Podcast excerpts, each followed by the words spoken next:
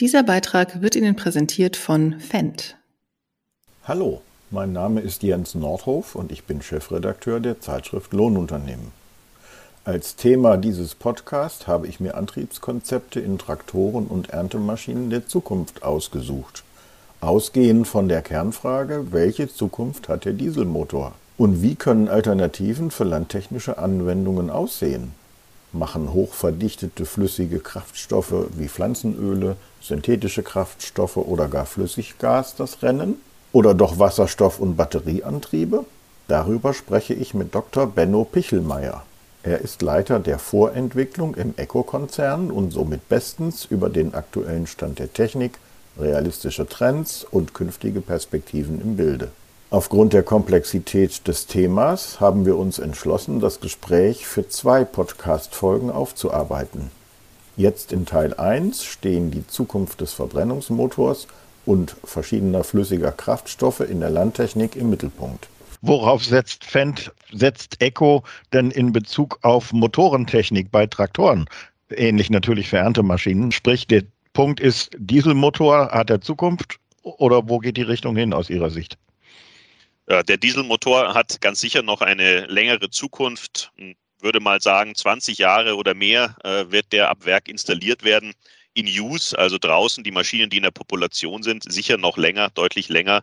Hier gibt es ja aber auch viele Möglichkeiten auch in dieser über 120-jährigen Entwicklung von dem Dieselmotor, ähm, die auch noch fortzuschreiben. Und das sollte man auch diese, diese Erfahrung, dieses Wissen nicht über Bord werfen. Der Verbrennungsmotor an sich, der kann ja natürlich auch mit anderen Dingen betrieben werden, mit Wasserstoff, mit erneuerbaren Kraftstoffen, deswegen aber trotzdem ein Verbrennungsmotor bleiben. Das ist so mhm. das eine große Paket. Und das andere sind die Optimierungen des bestehenden Dieselmotors, ja, also Prozesssteuerung, Reibungsreduzierung, Ladungswechseloptimierung. Da ist ja auch einiges noch zu heben. Das heißt also, die Weiterentwicklung von Dieselmotoren mit Blick in die Zukunft wird ebenfalls noch weiter geschehen. Ja, das wird sicher noch weiter geschehen. Tatsächlich sehen wir ja aber eher eine Veränderung über die gesamte Flotte zum Beispiel eines Unternehmens. Das heißt, speziell in dem Bereich, wo der Dieselmotor uns momentan eigentlich alternativlos erscheint, zumindest der Verbrennungsmotor, sage ich mal, mit äh, hochdichten flüssigen Kraftstoffen als Energieträger, also Maschinen mit sehr hoher Leistung, Mähdrescher, Großtraktoren. Ähm, dort werden wir also ihn deutlich länger sehen und diese Weiterentwicklung, die angesprochenen, versuchen äh, fortzuführen, während wir in den kleineren Leistungsbereichen schneller Möglichkeiten haben, auch Alternativen einzusetzen, wie elektrische Systeme, Maschinen, äh, Brennstoffzellenlösungen etc. Da ist einfach noch äh, sehr viel zu machen und da sind auch die Geschwindigkeiten dann verschieden über die Leistungsklassen. Wo ist die Grenze, äh, ab der nach oben betrachtet der Diesel beziehungsweise der Verbrennungsmotor bis auf weiteres alternativlos ist. Ab 150 PS, ab 100 PS, wo sehen Sie das? Nach dem heutigen Stand der Technik äh, würde ich sagen, dass wir so in der Größenordnung um die 100 PS äh, maximal in Richtung batterieelektrische Antriebe noch gehen können. Ja, sprechen wir mal vom batterieelektrischen. Mhm. Ähm, in, Im mittleren Leistungsbereich bieten sich dann eher Alternativen an, die Richtung Brennstoffzelle gehen könnten, also Wasserstoffsysteme oder eben auch Alternativen wie äh, Gas, also Biogas idealerweise, Biomethan möglich sind. Im oberen Leistungsbereich, äh, wo wir dann 200 PS plus sprechen, sehen wir nach den heutigen Nutzungsanforderungen momentan keine realistische Alternative. Das heißt aber nicht, dass sie nicht kommt. Wir sehen ja massive Investitionen im Pkw-Bereich in diese Technologie. Das gibt auch uns meistens einen sehr großen Schub und zum anderen auch im Lkw-Bereich durchaus. Ja, auch Anforderungen an Baumaschinen im innerstädtischen Bereich und all diese Treiber werden auch die Technologie enorm voranschieben und dadurch wird sich wahrscheinlich diese Leistungsgrenze durchaus auch noch verschieben in Zukunft, nach oben mhm. verschieben. Bevor wir auf verschiedene Alternativen eingehen, würde mich noch mal ein Punkt interessieren, den Sie eben quasi in einem Nebensatz erwähnt haben. Es besteht auch nach wie vor Optimierungspotenzial respektive Optimierungsbedarf beim klassischen Diesel. Wo liegen da Potenziale aus Ihrer Sicht? Ja, das ist jetzt äh, sehr, sehr, sehr technische Details. Äh, wenn, wenn man mal die Überschriften nennen könnte, dann ist es diese Terminus Ladungswechsel, also wie kommt der Kraftstoff und das Gas in die Maschine, wie gut fülle ich denn den Dieselmotor, wie gut läuft die Verbrennung dann ab. Mhm. Dort gibt es noch Optimierungsbedarf, zum Beispiel moderne Turbosysteme, auch äh, elektrische angetriebene Turbolader, um das zu optimieren. Dann gibt es den anderen großen Bereich, das ist die Dieselmotorsteuerung, also die Elektronik, die Optimierung der Regelung von Ladungswechsel, Drehmoment, Anstiegen, Abgassteuerung und so weiter, die sich dort lösen lässt. Und eine dritte große Überschrift sind sicher die mechanischen Komponenten, also zum Beispiel die Reduktion von Reibung durch modernere Materialien und äh, präzisere Fertigungsverfahren und noch ein paar andere clevere Ideen, also wo einfach auch diese Grundverluste des Dieselmotors weiter reduziert werden können. Mhm. Welche Rolle spielt das Thema Abgasnormen? Das hat uns ja nun die letzten oder respektive Sie als Entwickler die letzten 10 bis 15 Jahre massiv beschäftigt. Äh, selbst beim Lkw hat man immer noch wieder das äh, Ziel scheinbar seitens der Politik, um äh, weitere Verschärfungen durchzuführen. Wie sieht der Blick nach vorne aus? Sind wir mit den heutigen Abgasnormen am oberen Ende angekommen oder ist noch mehr Verschärfung zu befürchten? Gut, zunächst einmal hatten wir ja einen Hauptfokus bisher auf, was wir bisher Emissionen genannt haben, also äh, Stickoxide, Partikel etc. Ähm, und äh, keinen speziellen CO2-Fokus. Also diese CO2-Thematik wurde ja hauptsächlich durch die Kosten der Landwirte und Lohnunternehmer getrieben, die gesagt haben, ja, wenn das Ding weniger braucht, dann habe ich natürlich schon mal einen wirtschaftlichen Vorteil. Also das war ja bisher in den Regularien und den Abgasgesetzgebungen so nicht drinnen. Hier sehen wir natürlich einen ganz klaren Trend, auch der gesellschaftliche Wunsch und die Notwendigkeit dieser Nachhaltigkeit, auch diese CO2-Thematik da stärker zu adressieren. Derzeit sind wir ja bei Stufe 5. Es gibt auch in den USA Thema wieder Emissionen, weitere äh, Diskussionen auch auf eine sogenannte Tier 5 Stufe zu kommen. Das wäre eine weitere NOx-Reduktion, also Stickoxid-Reduktionsanforderung. Im Bereich CO2 haben wir uns als Branche mit dem äh, Ecotech-Projekt aufgemacht, bereits Lösungen anzudenken. Das geht über alle Unternehmen der Landtechnik zusammen mit Forschungsinstituten und weiteren landwirtschaftlichen Institutionen, dort zu evaluieren, was können wir denn tun, welche Wege gibt es, weiter auch diese CO2- und Kraftstoffthematik zu adressieren. Ja. Der Trend ist also auf jeden Fall da. Wenn es um CO2 geht, nähern wir uns sicherlich dem Themen wie Biodiesel, wie Pflanzenölverbrennung und ähnlichem. Ist das vereinbar mit Abgasnormen? Sprich, erstens gefragt, sind diese alternativen Kraftstoffe problemlos in den heutigen Motoren nutzbar? Und B, passt das auch in Abgasnormen rein? Was wir heute in den Dieselmotor füttern können, das ist die die EN 950, das ist ein normierter und standardisierter Kraftstoff. Der muss gewisse Kriterien erfüllen, damit alles funktioniert, zuverlässig, wirtschaftlich und sauber. Und da muss man unterscheiden zwischen den sogenannten Drop-in-Fuels, also das nennen wir äh, Kraftstoffe, die mehr oder weniger direkt äh, als Ersatz gemischt werden können und diese Norm auch erfüllen. Hier zu nennen wäre zum Beispiel das äh, sogenannte HVO, HVO, Hydrotreated Vegetable Oil. Das ist eine spezielle Form von Pflanzenölen, die äh, der Norm im Prinzip gleichkommen. Auch fast alle Hersteller ähm, haben diese Kraftstoffe bereits zertifiziert. Im Lkw-Bereich ist das auch gang und gäbe. Im normalen Diesel haben wir heutzutage ja die B7-Standard, also da sind äh, gewisse Prozentanteile von äh, Biodiesel äh, enthalten. Wenn wir das jetzt weiter steigern wollten oder würden, kommen wir natürlich sowohl auf technische Herausforderungen, also zum Beispiel die modernen Hochdruckeinspritzsysteme, die man wieder anpassen müsste für andere Kraftstoffe, mhm. aber auch ganz praktische Herausforderungen. Also wenn ich ein klassischen Biodiesel sehr lange lagern müsste, ja, oder lagere auch auf meinem Betrieb, dann ist der hygroskopisch, also da kann sich das Wasser anreichern, äh, was dann plötzlich über der Zeit zu neuen Problemen führen kann bei der Verbrennung dann von dem Kraftstoff. Das kennen wir vom klassischen Diesel so nicht oder deutlich geringer. Also insofern ist das Bild etwas diversifiziert, aber tatsächlich ist es schon möglich, auch diesen Anteil weiter zu steigern. Also B10, B20 oder was auch immer man sich dann vorstellen wollte. Genau. Wie gesagt, wichtig ist ja, dass, es, dass wir uns irgendwelche Standards und Regularien auch halten an der Stelle, damit wir den Kunden auch sicherstellen können, dass sein Motor, sein Fahrzeug, wenn er das oder jenes tankt, tatsächlich mhm. funktioniert, nicht kaputt geht und dauerhaft auch die Leistung liefert. Und da deswegen sind ja Standards auch gesetzt. Und mhm. da muss man im Prinzip auch natürlich ansetzen, wenn man hier Veränderungen haben will. Kurzer Einschub.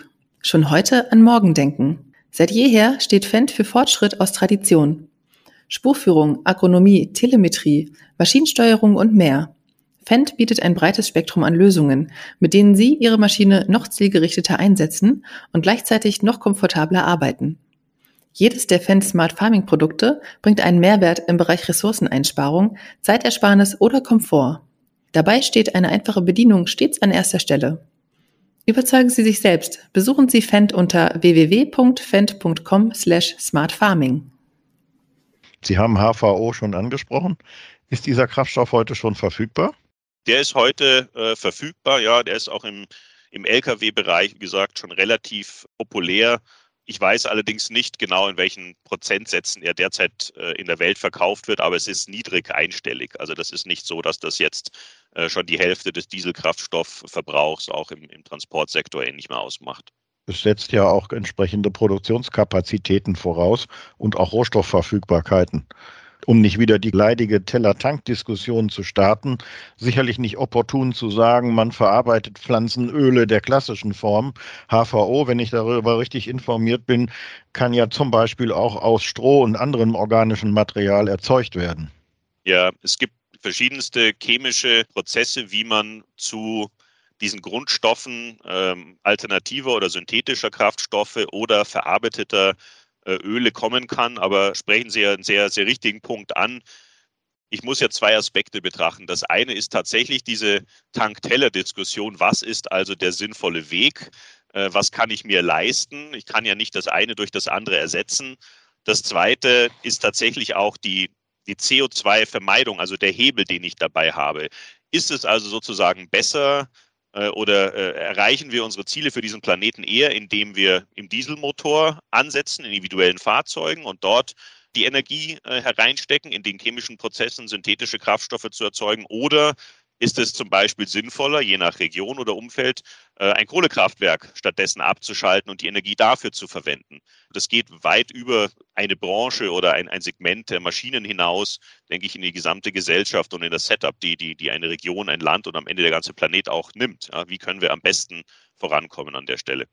Gut, das macht es natürlich jetzt aus Sicht der Landtechnik nicht wirklich einfacher, sich für eine bestimmte Richtung zu entscheiden. Das ist wahr und das äh, ist sicher auch eine ganz fundamentale Botschaft oder Erkenntnis auch aus all unseren Forschungen und, und Arbeiten hier im Unternehmen, dass diese Vielfalt der Lösungen tatsächlich in Zukunft deutlich größer sein wird. Und zwar langfristig, also nicht nur in einem kurzen Peak äh, einer, einer Übergangsphase, sondern einfach langfristig diese 99,x Prozent Dieselmotoren in unseren Maschinen ersetzt wird durch eine Vielfalt von zwei, drei, vier verschiedenen Technologien, und die auch dann spezifischer eingesetzt werden, sowohl nach Maschinenkonzept oder Notwendigkeit wie auch nach Region und Verfügbarkeit von Infrastruktur.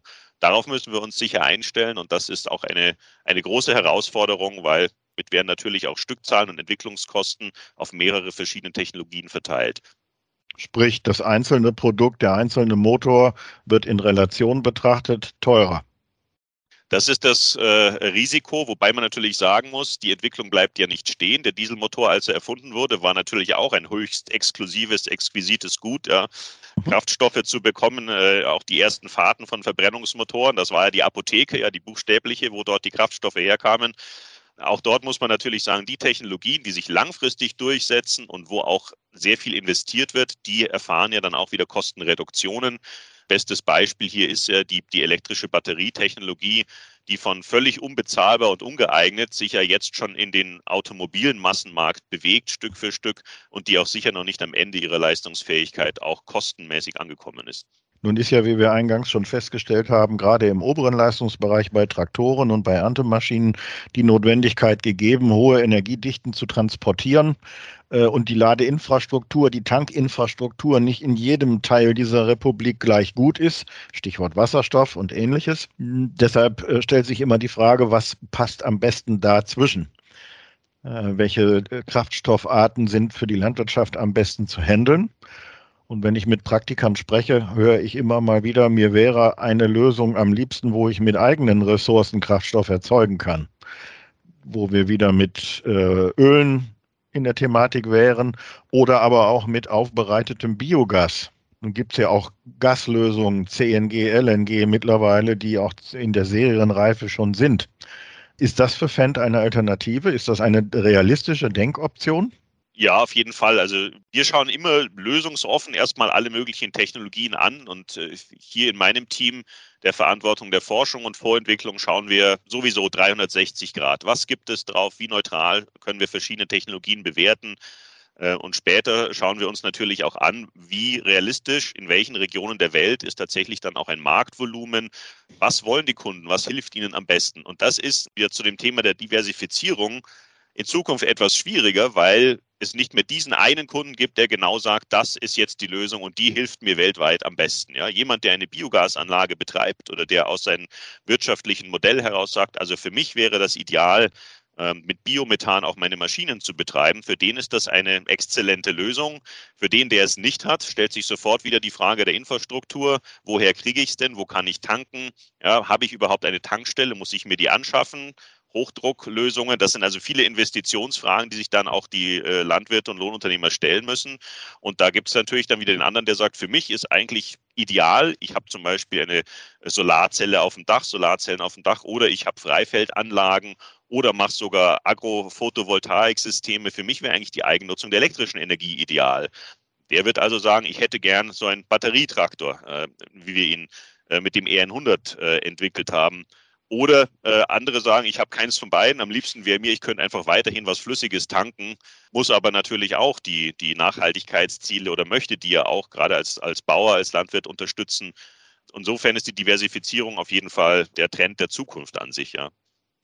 Wobei ich mir in der breiten Masse, Masse in Anführungsstrichen gesetzt, schon vorstellen kann, dass vorhandene Verbrennungsmotorkonzepte und Brennstoffe, die vergleichbar mit Diesel zu handeln sind, eine hohe Priorität genießen ja. Das wäre uns allen das Liebste, denke ich mal. Auch als Hersteller ja. ist das natürlich für uns der geringste Aufwand zu sagen, der, aus der Tankstelle fließt in Zukunft einfach etwas anderes, was CO2-neutral ist.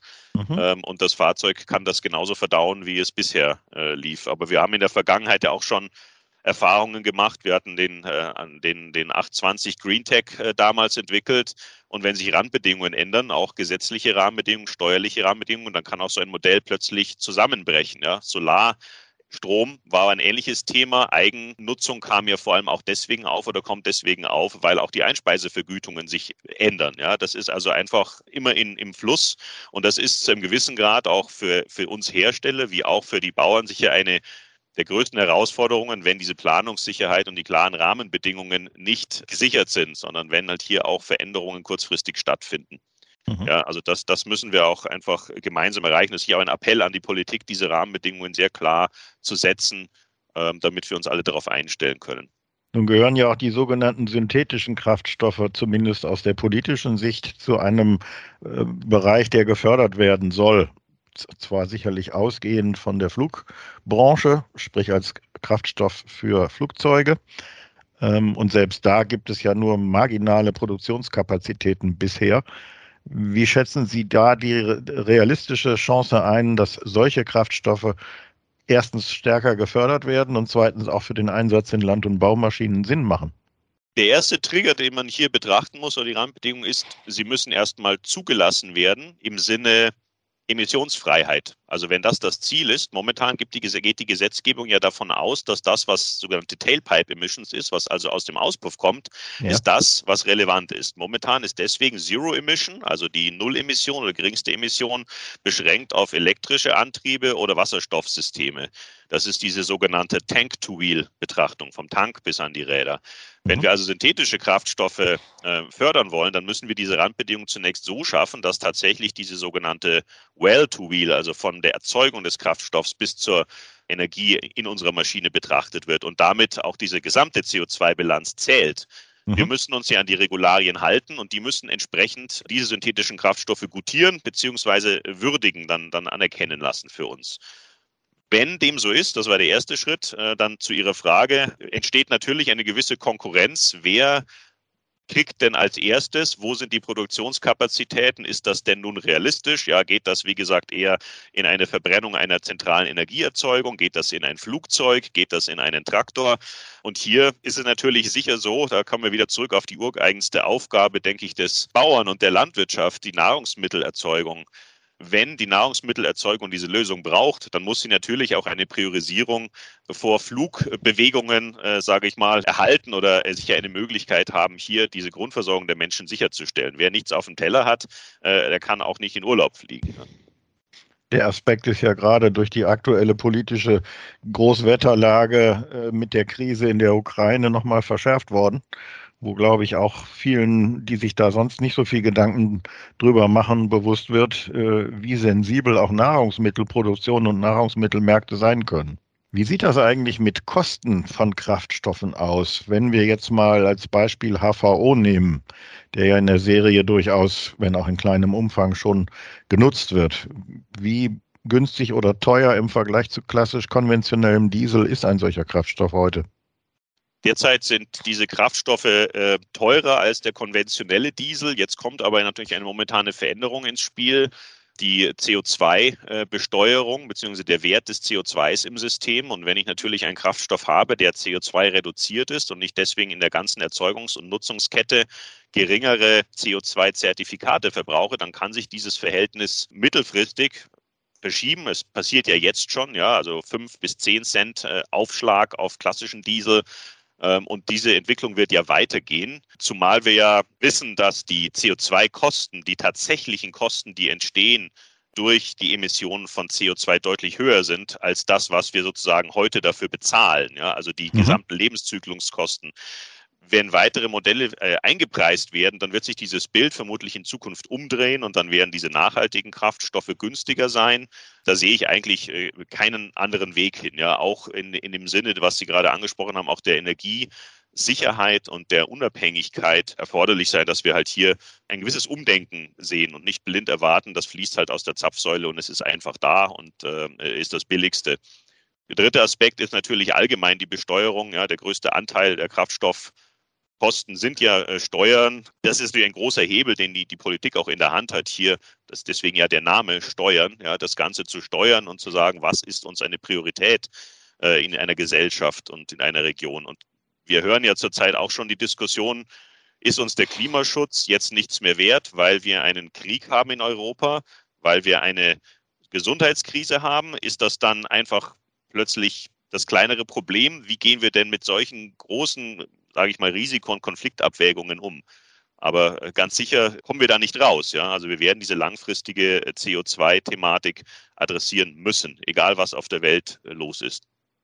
Zumal, wie Sie es schon gesagt haben, die Verfügbarkeit von Energieformen sicherlich eine der Schlüsselfragen der Zukunft sein wird, nicht nur für die Landwirtschaft.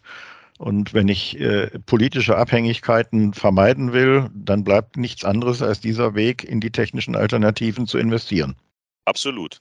Am Ende entscheidet sich das. Die Alternativen, das ist wie am Kaufhaus oder am Markt, die Alternativen werden angeboten und am Ende entscheidet auch einfach die beste Lösung äh, im Marktgeschehen und im Nutzungsverhalten, die sich durchsetzt. Aber wie gesagt, die Erwartung, die wir haben, ist, dass sich vielleicht bestimmte Kräfte verschieben und sich etwas herauskristallisiert, was vielleicht einen größeren Prozentsatz äh, der Maschinen bedient, ja, ob das nun Batterien sind oder ähm, Wasserstoffsysteme, aber dass die Diversifizierung auf jeden Fall längerfristig zunimmt. Und mhm. noch ein Aspekt vielleicht, es ist ja nicht so, dass ein Bauer ausschließlich bei sage ich mal, Biogas Teil der, ähm, der Lösung sein kann für seine äh, Energieerzeugung. Äh, wie schon erwähnt vorher, das sind ja auch äh, Landwirte, die als Energiewirte elektrischen Strom erzeugen, aber natürlich auch allgemein die Biomasse, aus der ja auch dann ähm, synthetische Kraftstoffe erzeugt werden können. Also im, so, im Sinne ist es, wenn man so will, eigentlich eine, eine große Chance für Landtechnik und Landwirtschaft, dass wir eigentlich Teil auch insgesamt einer eigenen Wertschöpfungskette werden können.